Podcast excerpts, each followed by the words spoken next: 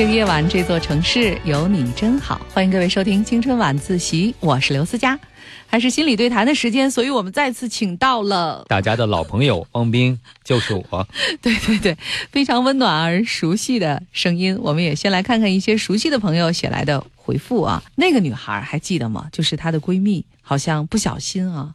成为了别人的一个第三者，然后她完全接受不了。对，然后她又跟闺蜜说：“我是站在你这边的。” 然后因为特别苦恼，所以给我们来信。她说：“思佳姐、王斌哥，我很幸运，第一次来信就被读到了，非常感谢你们的解答。我就是那个。”闺蜜当了小三儿，然后我很苦恼的女生，我和她就是因为很多观点和看法很一致而走到一起的，而且其实她对我也非常好，付出也很多，但可能就像汪斌哥说的那样，我能感觉到她是真的陷在那段感情里面不能自拔。她自己也对我说过，她觉得这样做很不对，但控制不了自己的感情，也不愿意自己主动结束这段关系，因为她舍不得。一方面，她对这个男人抱有幻想，要是他真离婚了呢？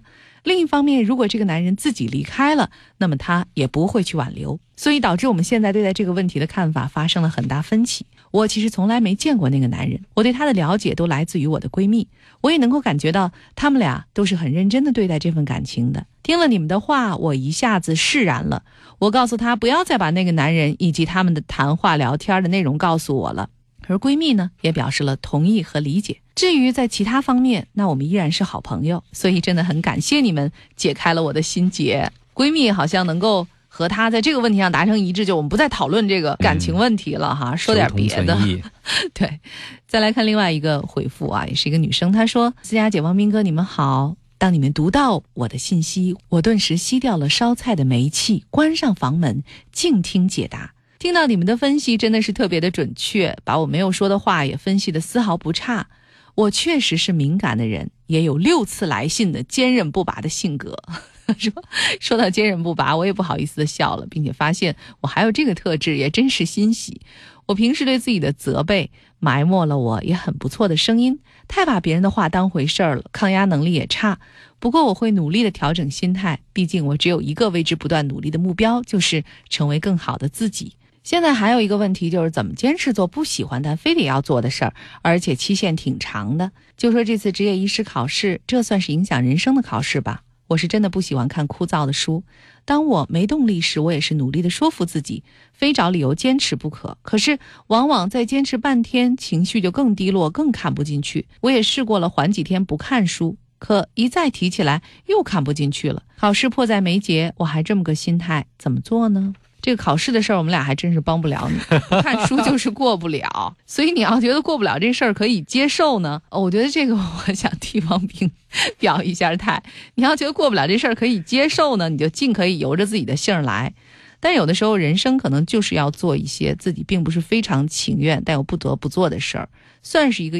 义务也算是对自己人生的一个交代吧。还记得有一部老电影吗？其实也是很著名的一个影片，叫《勇敢人的游戏》哈。当然，当年演电影的那个人他自己决定他的人生游戏也是不玩了。但是，所以一个游戏你开始以后，你坚持把它玩下去，这就是一个勇敢的人应该做的选择。我不知道汪明老师同意吗？嗯，我觉得对于做不喜欢的事情哈，我现在的办法就是我别要求自己坚持半天。嗯就是我这个朋友，我听到了，你这个两个状态全或无，要不根本就不干，要不一干就压抑自己，一定要看完半天才可以。其实这样你胃口很快就坏了。我的建议是，比如说你坚持到半小时就看不下去了，那你就读到半小时，然后。再歇一会儿，做些别的事情，然后再开始半个小时。你不要要求自己一投入就半天一天，你就要和别人一样才行。如果你真的做不到，你把自己的这功课分成小段儿。我是这么想的哈，做就比不做强。当你强迫自己一下半天一天的时候，你会发现后边几天根本就看不进去了。不如干脆咱就别求跟别人一样，只是保持自己的节奏，就在想现在怎么能多看一点是一点。心态好了，这个让你烦躁的事情至少就不会那么烦。我还是想说两句狠话哈，我觉得这姑娘她就从来没有尝到过人生当中的苦果，是不是？如果你真的有胆量的话，我建议你就不要复习，你就去考试，你看看你到底能不能挂科，然后你再看一下这个过不了，拿不到这个执业医师资格，对你来说意味着什么？也许你真的痛过才会知道努力是不是？然后现在咱们再说，他可能也找不到那种感觉。这样的话够狠了吗？够让你好好起来去看书了吗？赶紧的把广播关了啊，去复习功课吧。好了，我们也来开始我们今天的第一封来信。也再次告诉收音机前的各位小伙伴，和我们的节目联络有一个方式，就是订阅我的个人公众微信号 FM 刘思佳全拼，然后留言给我就可以了。第一封来信是这样的：思佳姐、王斌哥，你们好，我是四川的三十岁已婚女生，太希望被抽到我的来信了。听你们的节目有段时间了，做家务的时候特别喜欢听，每期都不落下。如果是在我二十五岁的时候就听到，也许也就不会带着偏执的想法结婚了。我父母的想法。都是感情是会变的，所以还不如找一个经济条件好的、对自己好的。我自己也害怕受伤，于是和现在的先生结婚七年，有个五岁的孩子。先生是第二次婚姻，他大我一轮，性格成熟稳重，没有生活情趣，我一点儿也不喜欢他。我们没有废话可聊，没有亲密关系，我对他很少关心，他对我过问也不多。在这个婚姻中，我得不到想要的感情满足，这就是两个人的孤独吧。我一直生活在后悔中，看见亲密的路人都会让我感伤。曾经有一段时间失眠，我也想过要找心理医生，想离婚，可是没有勇气当这段婚姻的罪人。他的父母年纪也大了，气坏了身体怎么办？我的工作是先生找的，我们在一个单位上班，离婚对他的影响很不好。和他谈过，他说没法面对父母朋友，特别是对孩子伤害很大。人不能那么自私，只为自己而活。那我该怎么办呢？请帮帮我吧！如果离婚，我们肯定都不会放弃对孩子的抚养权。我是否该为自己的选择负责到底呢？就在这没有温度的婚姻中终老，把孩子抚养成人，或者坚持到他父母都去世，孩子大了再离，这样对孩子的伤害也最小吧？哎呀，看这封信都会觉得，真的替这个女生会觉得很难熬啊！这个日子你很无奈哈。对，好像有这么多的。因素把她的生活已经都绑架了啊！他已经就被自己的一个决定，当然也不光是你自己的决定，还有你周围的人对你的期望值，整个都给束缚的一点余地也没有了。似乎在他看来，如果不坚持下去，那受伤害的人或者他。内心的这种负罪感会更大。现在他是怪自己一个人哈，他如果万一做出这个选择，在他看来，好像很多人会怪他，这好像是他心中更承受不了的一件非常沉重的事情。嗯，没错。但我感觉，你说他最后的一个假设，就是说，是不是坚持到对方的父母都去世，孩子长大了再离婚，这样是不是对孩子的伤害最小？但我觉得，你看他们两个人，实际上对这段婚姻。都是感觉味同嚼蜡哈，好像都是在尽一种义务，就是完全不是一种正常的或者是理想当中的婚姻状态。那么这种婚姻对孩子又会有一个什么样的影响呢？千万不要以为孩子小不懂得婚姻当中的这种关系。五岁的孩子他应该已经能够感受到很多事情了。如果你说再坚持个十年吧，我们就说，其实要等孩子长大成人到十八岁，你还要这样再过十三年。我想，在这个孩子成长的过程当中，可能他会对这个爱和婚姻充满了不信任、厌弃。实际上，这会毁掉孩子心目当中的安全感。他会认为，可能爱就是这样的，结婚呢就是可以没有爱情的，然后没有爱情还要这样坚持的过下去，两个人都彼此的这个忍耐着。然后只不过是回家，共同回到一个房间，或者是同样睡在一张床上，但彼此之间完全没有交流，也完全没有温度。这难道会保护他吗？我觉得这恰恰是会毁掉他对爱和婚姻的信任呢。然后借着这个例子呢，我还再往下说一点，就是这个妻子提到了说负责到底啊，我就想说说我对这个负责这件事的理解。首先，思佳刚才讲的这个婚姻是没有温度的，所以我觉得这家庭也应该是不温暖的。这是孩子肯定能感觉到的。嗯，还有就讲到负责这件事儿，如果我们举一个工作中的例子，别人交给我们一个任务或者一个项目让我们完成，实际上我们在接触这个项目的时候，并不知道。我们不适合他，或者这件事超出我们能力范围之外了，但我们就接下来了。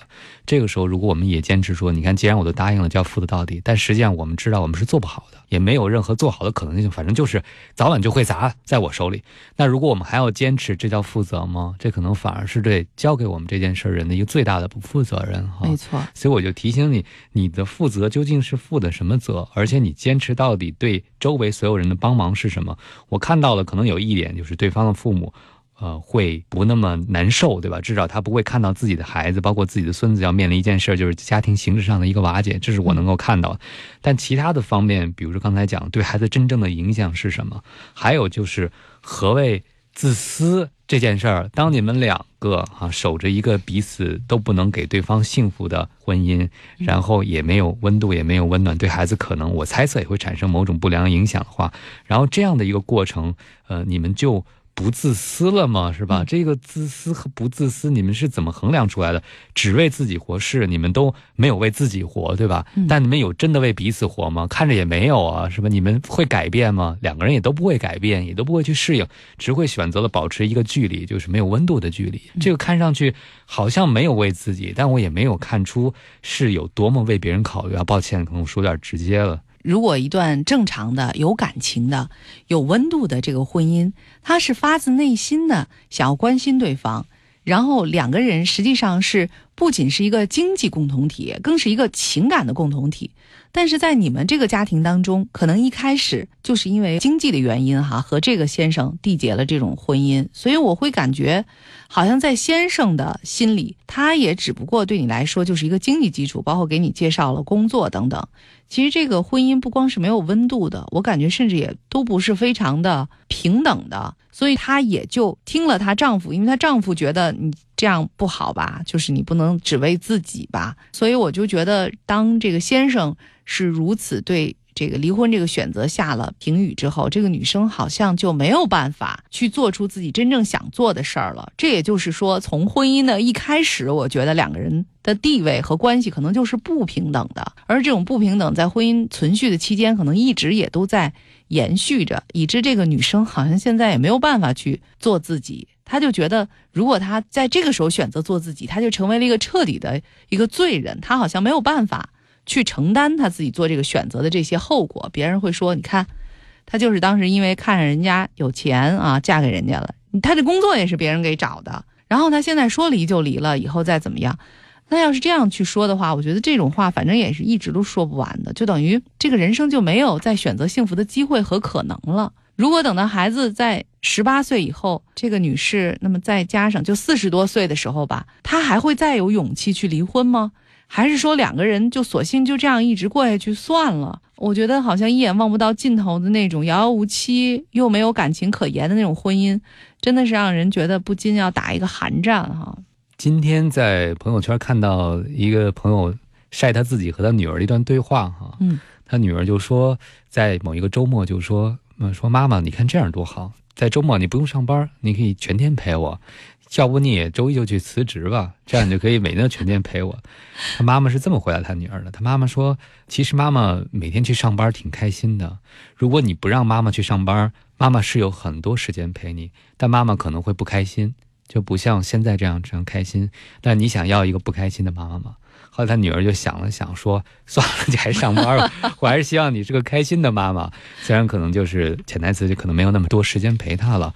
我就在想，作为母亲来讲，你每天在家里是怎样的心境和孩子在一起啊？你的不开心，相信孩子也是有感知的。我发现，就是你和你先生的思维方式有一点相像的地方。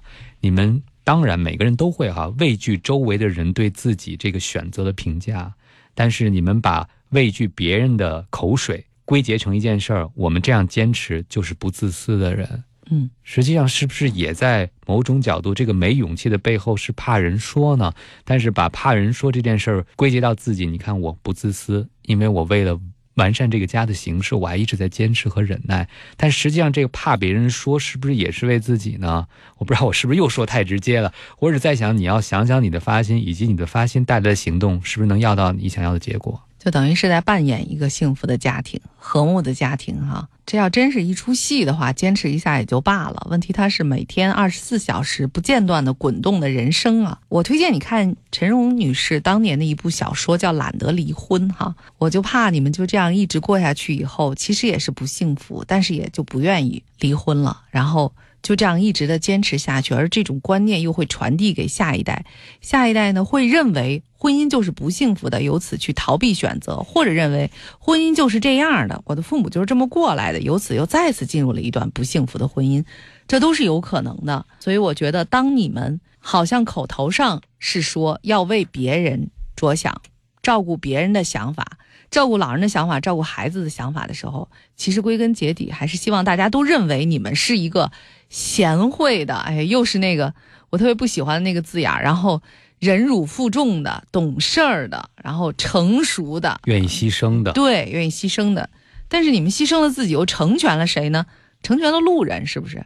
就是别人觉得，哎，你看人家家，一说那个老谁家的小谁，人家家过得多好，其实全都是假的，不是吗？其中还特别提到了说想离婚，可是没勇气当这段婚姻的罪人。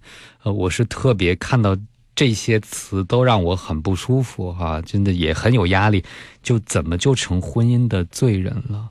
那如果这段婚姻两个人都不能给彼此幸福，这种坚持是一种罪吗？嗯，我不知道在你评判里，还是哪怕不幸福还坚持，就是没罪的，就是无辜的，就是可以被大家原谅的，甚至被大家欣赏。就像刚才讲的，你是付出足够多牺牲的。其实我们说这些话，可能有一些蛮直接的，也是提醒你哈，究竟你的坚持本身。是为了什么和能带来什么？你要想清楚了，不要在这个过程中给自己负担很多别人给的理由，因为最后你会发现没有别人可怪。当你慢慢变老的时候，婚姻时间变长的时候，你想找到那些当初可能坚持让你做这个决定那些路人甲乙等等，他们其实都不在，他们都不知道去哪里去了。没有别人真的会那样的关心。你的婚姻和你的人生，其实“罪人”这个字眼儿，就是明显的把自己放在了一个被审判的一个位置上。我觉得，当你这样想的时候，你可能自己就是一个随时等待着别人去宣判你的这样一个位置了。但这是你的人生啊，你不是应该自己在自己的生活当中，至少是充当一个法官或者人民陪审员的角色吗？可能我们的这些话对这个女生来说会有一些意义，但是她。面临着这样现实的选择，不知道他自己最终会怎样去决定。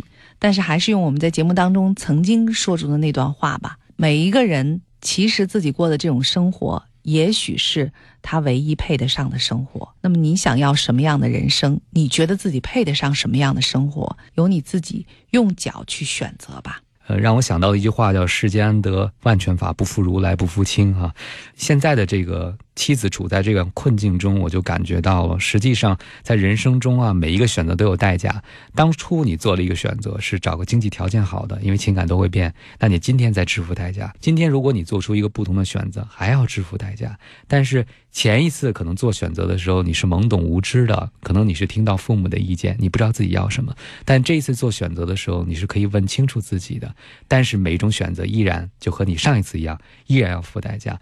不付代价又觉得不满足，那实际上这种自我折磨的背后，哈，隐约的是不认可自己现在的选择。没有什么比这个更痛苦，也就是在别人没有惩罚自己的时候，你一直在惩罚自己。所以，如果你要想结束这种惩罚的话，要不就接受，要不就选择付出代价，去做出对自己负责任的选择。嗯，我们其实已经说了够多的了，但是不知道这是不是最终会转变成你的行动力。当然，每个人都是要为自己的人生负责的。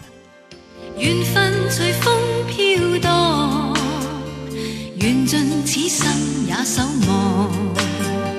你我在凝望那一刹，心中有泪飘过。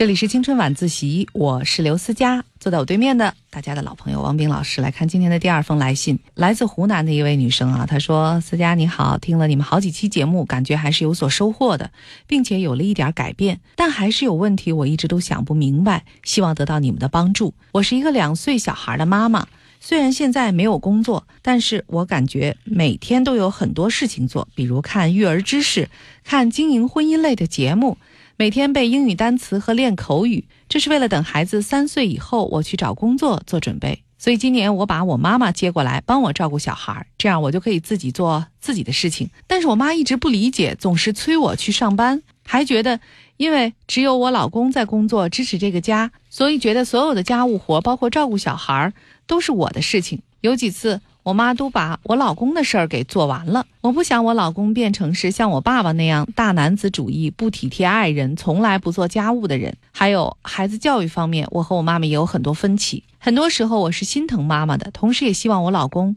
在更多陪伴孩子的过程当中培养好的亲子关系，让他爸爸多多的参与孩子的成长。但是现在我对妈妈的态度很恶劣，平时还有说有笑的，一旦有分歧或者觉得妈妈不对的时候，就差不多是在吼她了。完了，我又很难过，不知道为什么这样。补充一点，我爸爸就是这样，动不动就吼发脾气，但我平常都很温和。结婚以后和老公的关系因为婆婆而大受影响。坐月子期间可能得了产后抑郁症，而且产后气血不足，身体很差，从此就脾气暴躁起来。前一阵子辞去了刚一个月的工作，报了十一月份的一个考试，准备利用这段时间学一点东西，并且调理好身体和心态。一个可能在产后心理和情绪上有一些困扰的一个妈妈啊，她的生活当中其实充满了她对各种。关系的担忧哈，以及他可能在对各种关系处理上都会有一点儿困扰和崩溃，不管是和伴侣、和婆婆，还是和妈妈。嗯，我觉得好像这个妈妈一直在做付出的一个准备哈，但是确实带孩子的这两年的时间，两岁了哈，可能还有三岁，还有未来的一年，她好像生活一下就是没有支点了。他活在像思佳讲各种关系里，他是妈妈，是妻子，可能是儿媳妇，还是女儿。对，但是他唯独没有找到，比如说支撑我自己，除了这些人给我的关系带来的角色定位之外，我自己的定位是什么？这也可能造成了他抑郁的原因之一哈。因为这个时候就是别人对我怎样就成了生活的全部了，因为他没有自己的世界了，就完全活在他并不是那么喜欢的人中间。当然，他可能深爱这些人。我说的不喜欢是指有些看不惯的习惯，对，包括不良的这个应对。方式，所以你看，他和他妈妈的关系就变得很纠结了。一方面很感恩妈妈对自己的付出，一方面又想改变妈妈的状态，因为妈妈是他身边可能唯一能够被他改变的人了啊。至少潜在是这样，因为先生和婆婆毕竟不像母亲这样有血缘关系的，可以听他的话，可以为他有很多的改变。但是看上去好像因为妈妈。年纪也大了，有自己做事情和行为的模式，包括想问题的方式也不一样。妈妈就站在了谁的角度？站在了老公的角度来想问题，是吧？我感觉是不是让这个朋友觉得自己挺孤独的？因为妈妈好像没有理解到自己的抑郁，或者自己在这个家庭中可能会有的一些危机感或者缺乏存在感。没错，我感觉这个女生她其实还是挺恐慌的哈，她可能有各种各样的恐慌，但是她最早提到的可能是。我隐隐感觉到了，对于未来哈再次走上职场的一种巨大的压力和恐慌，因为他说好像。现在呢，在学习很多的东西，他觉得自己目前很充实，这是表面上表现出来的态度。但是实际上，通过他对母亲每天的这种脾气的这种爆发，你就会感觉他的生活当中一定是有什么地方失控了。他觉得是掌握不了的。当然，每一天可以把日程安排的满满当当的，每一天也可以告诉自己，我这一天过得很充实，我在朝着自己理想的那个目标在一点一点的靠近。但如果真的，是一切尽在掌握的话，我相信他的情绪一定也是不会失控的。那么我在反复的在寻找这封信当中哈，他最想要表达的到底是哪一点？他最看重的，然后现在却失控了呢？是不是就是其实最终还是他和他先生的这个关系上，也许是出了一些问题？你看，他和他先生的。关系哈，是因为婆婆在当初可能受到了一些影响。而且她还得了这个产后抑郁症，另一方面呢，她又特别怕先生慢慢的变成像她父亲一样的人，就是非常大男子主义的一个人。然后由此呢，她又甚至是去吼妈妈，因为她不愿意妈妈去做一些本来应该由她的先生来做的这个事情。其实我觉得这一切好像这个矛盾的集中的焦点都是在她先生身上，她其实特别想把这个伴侣关系描绘成。或者是给塑造成他心中那种理想的样子。可是我想说的是，哈，其实一个人，即便是你和很亲密的人相处，包括你的亲人、血亲，也包括你的这个最亲密的伴侣，即使是在这所有的关系当中，你能做好的，你能这个要求的，其实也依然只有你自己。你无法去把别人塑造成你想象的样子，我觉得那是一个不可能完成的任务。嗯，再加上她产后其实真的身体是挺差的，所以其实她对自己也是失控的，对周围的关系也都是失控的。发现自己跟母亲交流这么多，母亲也不改变，所以对她可能最能影响的人依然是没有任何改变的办法。嗯，失控无力。让他脾气很暴躁，然后这个朋友又非常不喜欢自己暴躁的样子，觉得自己变成了自己父亲那样的脾气，于是就出现了自我谴责。自我谴责可能会让他更觉得失控。你看我自己都控制不了自己，然后就变成恶性循环。这个脾气变差就要发作，发作以后又更后悔，然后自我指责，在这个负性循环中，他已经好像就是没有办法解套了。因为人生中好像没有一件事是顺的。你看他工作了。前一阵辞了刚一个月的工作，虽然我不知道你的原因是什么，你说到是备考，我在猜是不是也有一些工作上的不顺心，包括辞职了。那刚要回社会，现在又没有办法了，而且要准备考试，你的心态和你的时间又没有办法静下心来准备考试，你可能又会有很多烦躁。所以其实这些所有东西理不出头绪，它已经搅到一起了，成了一锅粥了哈。嗯。我倒希望这个朋友像刚才思佳讲的，你找到生活中可控的一点点，慢慢来，慢慢来，千万别着急，千万别从最难的事儿开始。嗯，我建议你先从最简单的事儿开始，而且你现在要对自己有更多的宽容，因为我发现一点啊，你对自己不宽容的时候，其实你妈妈可能是最先受累的那个人。对我建议你呢，就是尽信书不如无书哈，那句话叫，我觉得他现在其实就是由于特别想要摆脱自己原生的家庭当中那些不美好的形象，比如他不希望。由女主人全部包揽所有的家务，不希望男主人做一个甩手的掌柜，哈，成为一个大男子主义的人。但是呢，他的生活经验又没有赋予他这些东西，他不知道如何能把男主人塑造成他心目当中的那种优秀的男主人的形象。于是，你看他除了这个每天背英语单词和练口语之外，看育儿知识和看经营婚姻类的节目也是他一项重要的学习吧。但是。我觉得其实有的时候啊，你每天日复一日的生活，生活本身其实就是一种美学和你能够学习到很多东西的所在，真正的一个土壤。为什么要放弃真正在生活当中的每一天的那种感受，而去学习电视上或者是你去买来的书里教给你的那些东西呢？你现在每天就是在和一个宝宝、宝宝的爸爸。宝宝的姥姥或者是宝宝的奶奶在打交道啊，其实我觉得你是不是有一些太刻板了，以至于你可能看到你周围的那些人，哪一个如果没有像书里或者是电视里那个婚姻家庭或者育儿类的节目当中所讲的那样，你就会特别的抓狂。我告诉你，可能即使是那些专家。或者是我说专家的时候，好像对汪明老师是种冒犯似的，或但是你是大家的老朋友，对不对？我就觉得，即使是那些人，其实他们的生活当中也不尽然是像他们所讲的那个理论一样啊。每个人都有自己的实际情况，没有必要太过于刻板了，是不是？我觉得这个妻子哈，应该是对生活有一种感觉，叫危机四伏。嗯，无论是自己的职场、夫妻关系。还是和母亲，当然和婆婆的关系可能就更不用说了。她会觉得全面的不在她的掌握之中，像刚才思佳讲的那个词啊，失控。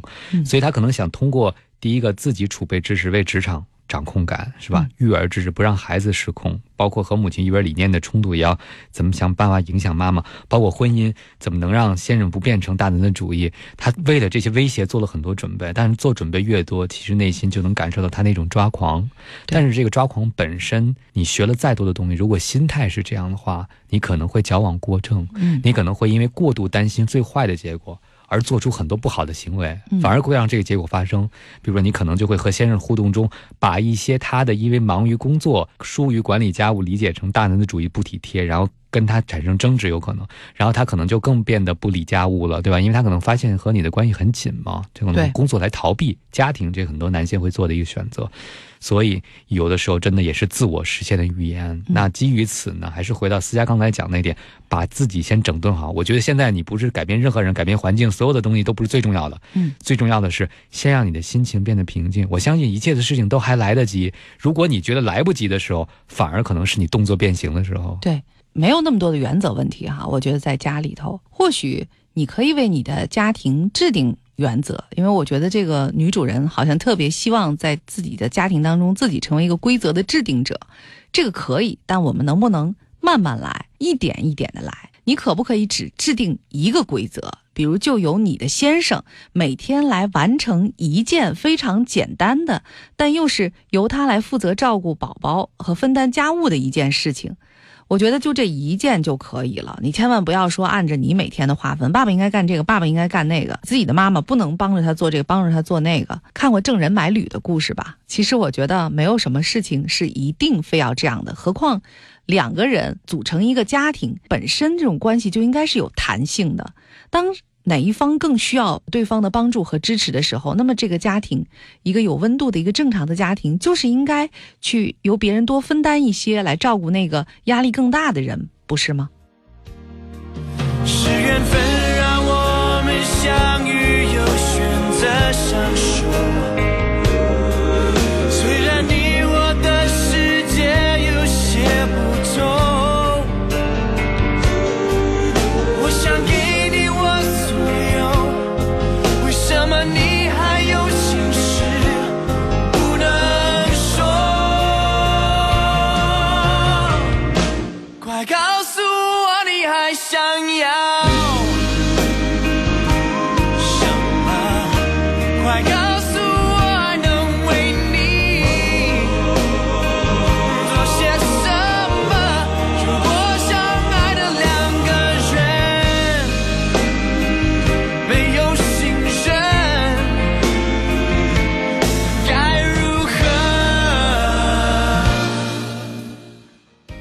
晚自习心理对谈，来看今天的第三封来信啊，一个来自上海的女生写来的。她说：“思佳姐、汪斌哥，我是一个北方女孩。哎，那为什么注册的地址是上海？”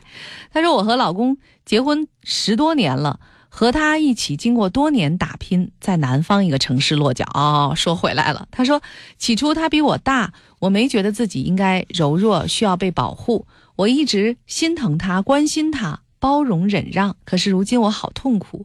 我一直努力的工作生活，最苦的时候我都是好吃的好穿的，先可着老公。后来我们来到了现在生活的城市，一开始他赌博，我劝说无效，想过分开。可是后来经过了他的改变，我原谅了他。可是随着事业的稳定，孩子的出生，我们原本稳定的感情总是出现问题，工作的思想。不一致，对待亲人的态度都是我们争吵的原因。他不允许我有什么私人空间，没有什么娱乐活动，我就是玩玩手机和网友聊天，他也不允许。我基本上除了购买生活用品、逛街，都是上班工作两点一线。经常的争吵让我们的生活陷入了一个怪圈，隔三差五就会起争执。一开始我会忍让，后来我也会和他吵。我觉得比我大的他一点儿也不知道心疼我。我生病，他不管我。喝酒似乎永远排在我的前面。我生孩子，他醉酒；我让他回家睡觉，我一个人在医院。我以前觉得他不容易，心疼他，可是现在我觉得自己很委屈。这回他喝酒以后，居然打我，而且理直气壮地说我固执倔强地把他找回来吵架。他本来躲出去不回来的。我们俩之间现在小架隔三差五，这样的日子我真的不知道如何继续了。原本乐观坚强的我，现在整个人压抑的不行，也不知道积极进取，对生活没有希望。我想离婚，可是我又舍不得孩子和多年来打拼的稳定生活。我比较安静，也没有太大的勇气改变。有没有觉得这封信好像绕了一个圈儿，又说回来了？而他最后的这个落点，似乎解释了为什么前面的老公就好像是他一直在忍让，而老公会一直会粗暴的对待他。是不是就是因为他没有勇气改变，而被她老公吃定了，看出了她没有勇气改变，又舍不得孩子，又舍不得多年来打拼的稳定生活。听完这封信以后，又想到了我们之前解答别人问题时候就提到了，就很多中国的女生，呃，有一个特点，她们表达爱的方式就是成为男性的母亲，是吧？我觉得她在整个过程中，你看，明明这个男生比她要大，嗯，但是她一开始就是心疼、关心、包容、忍让，没关系，我都可以付出，我可以和你一起吃苦，无论怎样的无怨无悔。但是真的无怨无悔吗？不可能，对不对？嗯，还是希望一个回报，一个回报是什么？基于我之前的付出，我能。比你妈可能对你都好，你为什么就不能对我像我想要的一样？那你还为什么还会伤我的心？你还会把我排在喝酒的后面？哪怕在我生孩子最脆弱的时候，你居然做出这样的选择？那如果你一直有这样的期待的话，在婚姻中你没有表达，你也没有坚持的话，对方忽略你，似乎也就可以理解了，因为他也不知道你有这样的需要，他只看出你是一味的包容，一味的忍让，一味着可以为他付出，甚至接受他很多很多的坏习惯。嗯，然后当你有一天真正开始站出来的时候，你知道男人会有什么感觉吗？哎，你的温柔都去哪儿了？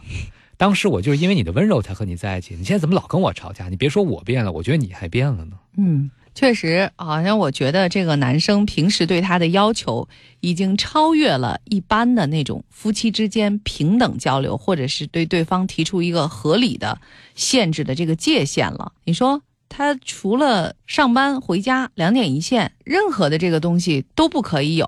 出去就是购买生活用品。然后我觉得他一直忍了这么久，关键让我生气的是，多年来打拼的稳定生活，就这种稳定生活，我觉得这让一个正常的一个女生一天都忍受不了啊。然后你还居然舍不得，哎呀，那我就真的是觉得，那你先生这么对你，他其实真的是有原因的，就是觉得都已经把你的空间压榨成这样了，你居然还可以忍，那他为什么要对你更好一点呢？他觉得没必要啊，你反正都可以的，他对你提出任何要求，你都照单全收。我真的是有点对这个女孩有点生气了，我觉得你怎么能一直以来就能忍下来呢？嗯，那我想说的再直接一点，我的一个猜测和观察哈。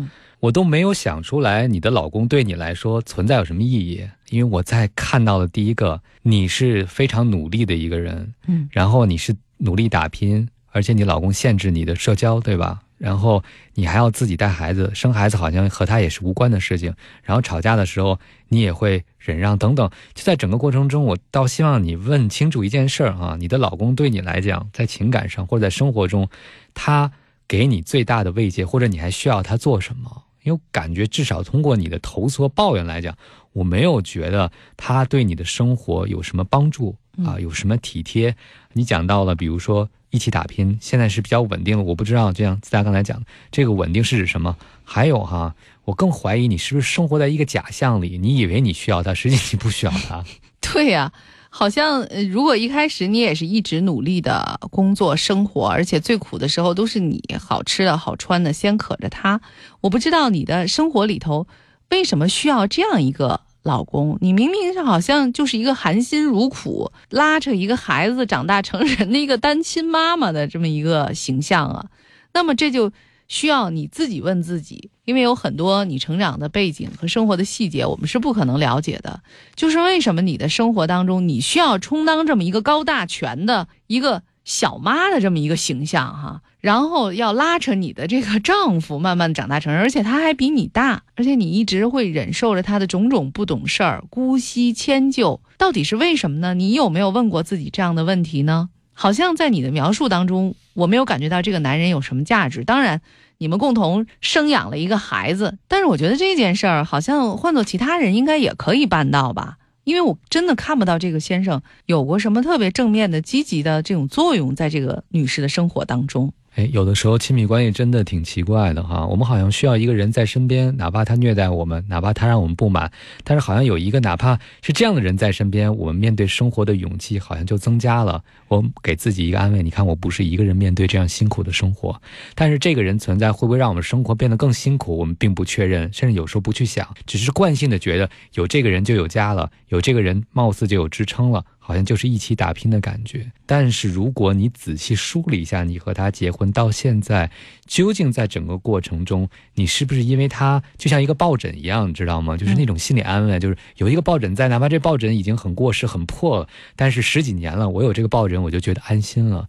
但时至今日，这个抱枕是不是已经不能够再满足你对另外一半的需要？当你变得强大的时候，当你开始对婚姻生活质量有更多要求的时候，这还是你要的关系吗？还是他已经过时了？只是你觉得因为惯性在一起，你不舍得抛弃？我觉得这当中有一个是绝对违反原则的，就是他喝酒以后打人这件事情。这个家庭暴力哈，我觉得这不是一个简单的你是不是柔顺，是不是顺着他，或者是是不是像他所说的，他本来想一个人在外面躲清静，是你非要他回来。我觉得这个就是应该是踩了红线的啊。对女性来说，如果你自己还要选择在这样的关系当中继续下去的话，那我觉得你真的是没有什么底线了，在这个婚姻关系当中。嗯。而且，如果你们这种隔三差五的打，你有没有想过孩子的？是每天都非常担惊受怕的，尤其是爸爸喝醉回家打妈妈这件事啊！我想告诉你，这对孩子的影响可能是一辈子挥不去的梦魇。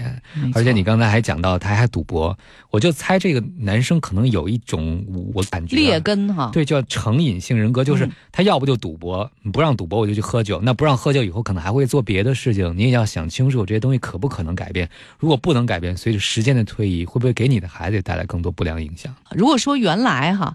你是扮演一个母亲的角色，拉扯着比你年长的老公成长的话，你现在可要知道，现在你是真的是一个幼小的、娇小的生命的一个母亲了。你希望你的孩子成为什么样的人？你现在也应该可以给他成为一个榜样，因为你如果想让他的父亲成为他的榜样，目前看来似乎不太可能了。如果让孩子长成父亲的那个样子，或者是让孩子在这种家庭暴力的氛围下成长起来，你到底想不想要？那样的生活呢？我今年二十五，我今年二十岁，今年三十，今年二十六，十十八岁，嗯，二十三岁，三十。每天晚上来堂青春晚自习，或许我们可以一起学着坚定，学着冷静，学着从慌乱中找到希望。心态好的话，五六十岁也可以活得很精彩。这个我不知道，我我现在还没老吧。青春代表的是人生的一个阶段，那一段不计后果而放肆的去放纵自己的时光，才叫青春。青春晚自习，这里是青春晚自习之心理对谈，我是刘思佳。啊，来看今天的最后一封来信啊，一个广东的女孩说：“思佳姐，汪斌哥，我没有谈过恋爱。”我自己呢是曾经暗恋过别人，也有别人对我表白过，可是我不喜欢。工作三年以后，有个男生对我表白，我也说服自己接受，因为刚开始我觉得对他的印象还不错。可是越到后面，我就越排斥他。可能是一个星期见一次面吧。一个月后，我实在说服不了自己，就和他分手了。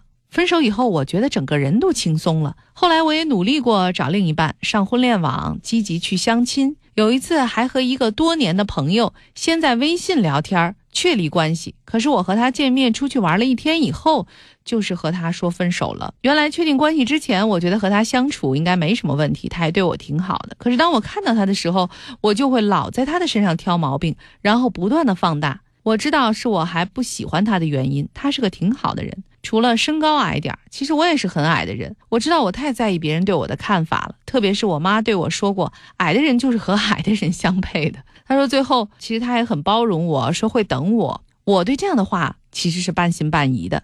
现在也是有以前的认识的同学，没有女朋友的男生想约我出去，可是我都找借口推掉了，因为他们都不是我喜欢的。你们说我这样做是不是不对呀？可是我控制不了我自己。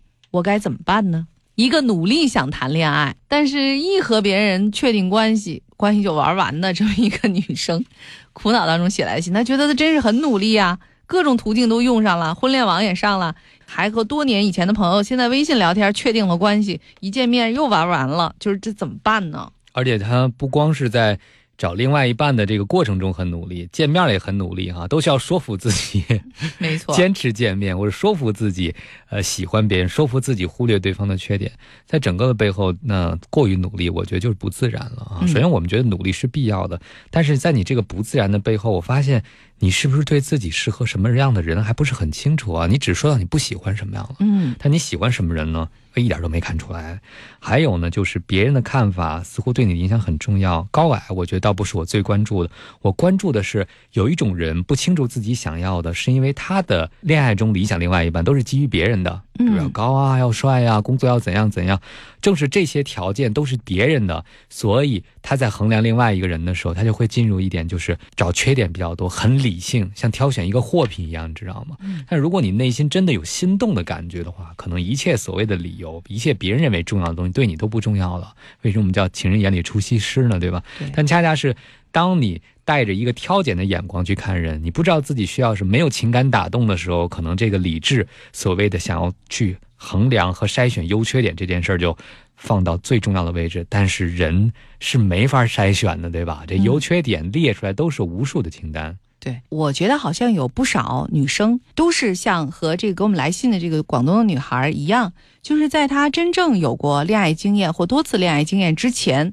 往往呢会服从父母长辈提出来的一些说法和条件，就把这个虽然有的时候自己心里是抗拒的哈，但是还是会不知不觉的把这种想法根植在自己的潜意识里，也许是这样的。所以他在说就身高这个问题，可能是他妈妈曾经提过的，我不知道是不是其他一方面，诸如到了什么年龄就应该。结婚了这件事儿也是父母 曾经告诉过你的，所以你才如此像捏着鼻子要把这副汤药灌下去一样，说什么也要完成这个任务。反正给我的感觉是这样的，你好像一点都不觉得和一个人相处，首先应该是一个愉快的事情，应该是你自己真正觉得有意思才要去开始的事情。这个爱情如果像你这样去完成的话，它就。不称其为人生一个永恒的主题了。这么多年来，也是被所有的诗篇啊、小说呀、戏剧啊反复引用的一个主题，多没劲呢！这还有什么可写的呀？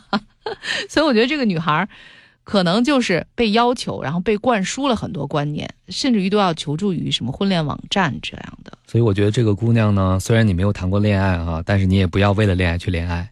那更重要的是，你要找到自己的节奏。比如说，你有暗恋过别人，你有没有想过你暗恋的人是什么样？有没有回顾过？那在你的生命中有没有去找过这样的人？不过有一点哈，大部分的暗恋。实际上恋的都不是真人，都是看到了一些对方身上的优点，就幻想成他可能是我理想中另外一半哈。但如果真正接近，未必是这样的人。所以你没有谈过恋爱，你的恋爱对象都在你的理想和想象之中，你也没有真正接触过人。凡是接触人，目前都是你不喜欢的哈，没有感觉的。但是这个并不是最重要的，重要的可能还是我们刚才讲的发自内心的。什么样品质或者什么样的特质是会打动你的？这个情感的触动是最重要的。你不要光想什么外在条件，那些当然重要了哈。但是如果你情感上触动都没有过，也不知道什么样的人或者什么样的特质和品质会在情感上打动你。比如说，哎，这个男生很善良，我看到他帮助别人的时候，我一下就被击中了。如果你都没有这样的内心的觉察的话，那你可能谈所有的恋爱的时候，你都是用大脑谈的。用大脑谈的，对不起啊，当然得用脑子。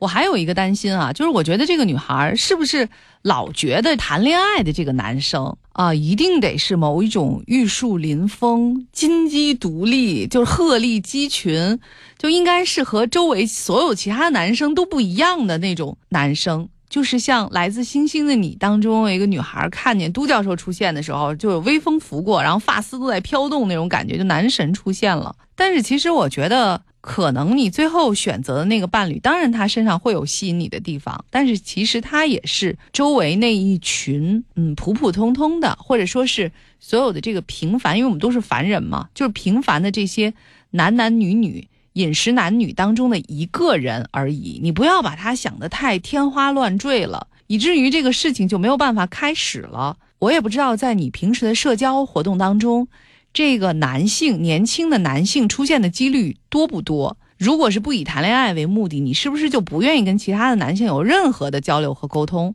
我觉得这也会妨碍你对男性这个群体的一种普遍的感觉和认知。其实我觉得可以，比如和男同学啊、男生，我因为我不知道现在的这个小朋友们是怎么个交往法，难道说不能发展成那种关系，我们就没有交集吗？就不来往吗？我觉得大家都是年轻人，也可以在一起，就是相处啊，有一些活动啊，或者是不以恋爱为目的的进行有一些这个娱乐啊，看看电影啊，这个徒步啊，这些都是可以的呀。在这些活动当中，你才会更多的。了解男生和女生他们看起来的样子，他们共同经历一些事情的时候表现出来的品质，那么才能来验证一下你自己的这些所有的判断到底是不是精准的呀？嗯，而且嗯，完全没有恋爱过的朋友有一个特点啊，如果到一定年龄之后才开始想要恋爱，他们会有一种很强迫的不安全感，就是如果这个人不够完美的话，他们是不会喜欢的。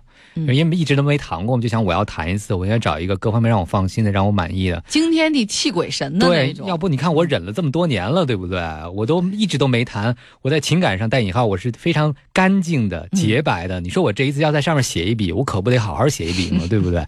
但是越是这样的想法，其实更多的不是去爱别人的想法，就是一种精神上洁癖吧，带引号的哈。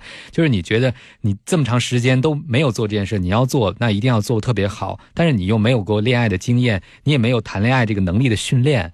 然后你就要求这一次这一半要一次到位，对不对？这样一种挑拣的过程，实际上你是蹉跎了岁月。你看这朋友特逗，他说和这个一年多的朋友先在微信聊天确立关系，然后见面去玩了一天说分手。我整个觉得你都搞反了，对不对？对你为什么要确立关系呢？应该先去了解面对面，然后才说要不要确立关系。嗯，所以你看他整个的这个逻辑，就像思佳讲的，就好像完全没有去连水都没沾过，就要成为游泳高手的一个感觉。他觉得要是不确定是男女朋友的关系，为什么要跟一个男生出去呢？可能是这样的这个感觉，是是不是是古代的那个姑娘才会这样呢？哈，要不然在绣楼上被人看了一眼，哈，都觉得这不对，哈，是。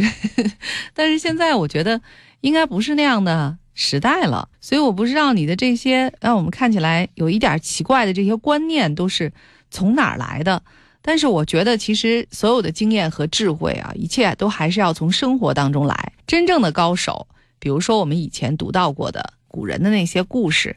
真正的高手，如果他想要画扇面的时候，不小心有一滴墨滴到了扇面上，他尚且能由这一个墨点出发，能画出一幅同样动人的图画，比如变成了一个黑白花奶牛或者是什么其他的。虽然不是他原来想要的，但依然是一幅非常美妙和神奇的作品。我们希望你就成为将来绘出你那个爱情和婚姻扇面的那样一位高手。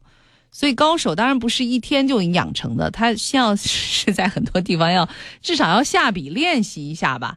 像你这样没有找到一个完美的扇面，都不愿意开始动笔，这个扇面真出现在你面前了，我估计你也不敢下笔，是不是？就变成暗恋了，对啊，暗恋，没错。所以我们鼓励这个姑娘啊，还是要多接触一些这个适龄的啊，只要人家没有恶意哈，大家都是年轻人，做做朋友，交往一下也没有什么不可以。不要把自己约束的各种教条太封闭自己了。好了，也非常感谢收音机前各位小伙伴的收听和陪伴。再次告诉大家，我的微信公众号 FM 刘思佳全拼，欢迎大家订阅和留言，七天二十四小时等待着你的回复。感谢坐在我对面的大家的老朋友汪冰老师，晚安各位，晚安北京。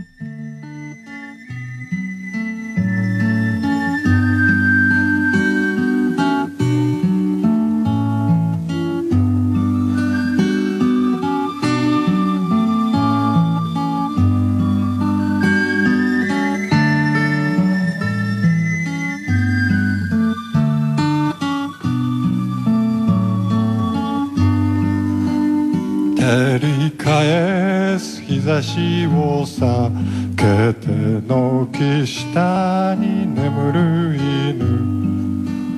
思い出もあの空の中に少しずつ消えてゆく。この空の向こう側にはもう一つの青い空。誰もいない。空の中でぽっかりと浮かぶ雲。ずっと昔のことのようだね。川もの